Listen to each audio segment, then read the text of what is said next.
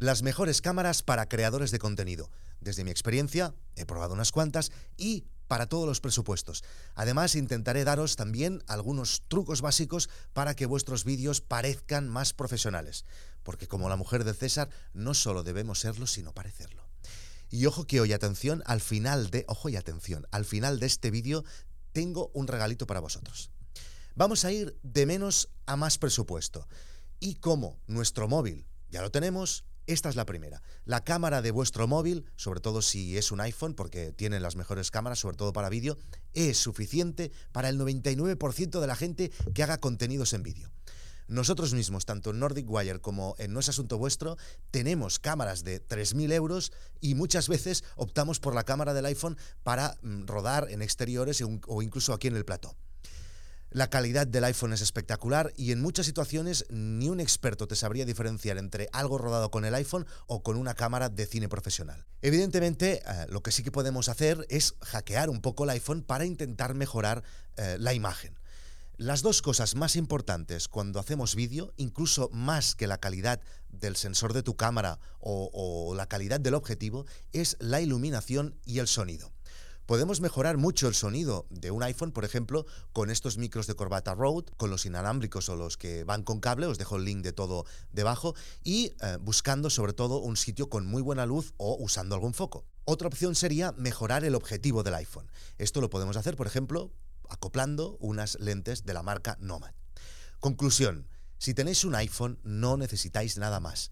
Pero bueno, si queréis dar un paso más, porque queréis tener una cámara que sea exclusiva para grabar y no ir con el iPhone encendiendo y tal. La siguiente es la que os recomendaría, es la Sony ZV1.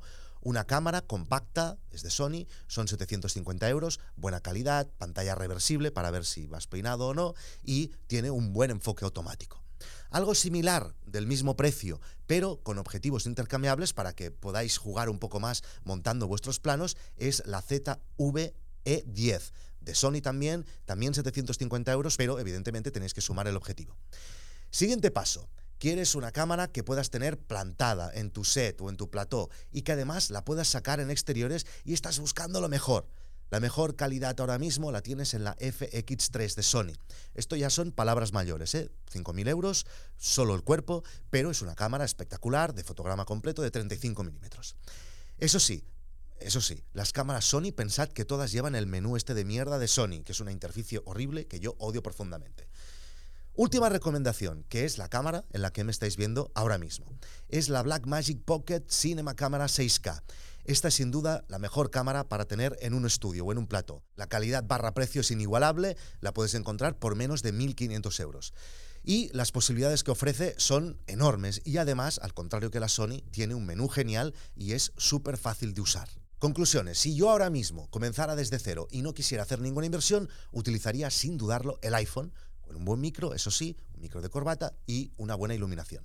Y si quisiera una cámara exclusiva para tenerlo todo montadito en mi set, volvería a escoger esta Blackmagic Cinema Camera 6K. No sé si me lo he inventado el nombre. Si tenéis cualquier consulta, me la dejáis en los comentarios. Espero haberos ayudado un poquito. Pero no me deis las gracias a mí, dad las gracias a los amigos de Webpositer, de Webpositer, que patrocinan este episodio. Y atención porque tienen, como os decía antes, un regalito para vosotros que seguro os interesa. Webpositer es una de las agencias más grandes de España especializadas en SEO técnico y os regalan, atención, a todos vosotros una consultoría de SEO gratis. Solo tenéis que seguir el enlace que os dejo en las notas de este episodio, rellenar un cuestionario básico para explicar vuestro proyecto y agendar una cita con un consultor de esta agencia. Os hará un diagnóstico de visibilidad SEO en Google gratis, completamente y sin ningún compromiso para conocer vuestra situación actual respecto a la competencia y también os orientarán para dar los primeros pasos de cara a mejorar esta visibilidad. Si quieres unirte a una comunidad de creadores, que también hacemos muchas cosas en vídeo, algunos empujados por mí, acceder a todos los contenidos premium de No es Asunto Vuestro, seguir en directo la evolución de los proyectos de emprendedores en diferentes sectores, aprender con audiocursos que te ayudarán a hacer crecer tu negocio y unirte a una comunidad de personas a los que les gusta crear y compartir, no es asuntovuestro.com. Nos vemos en internet. Chao.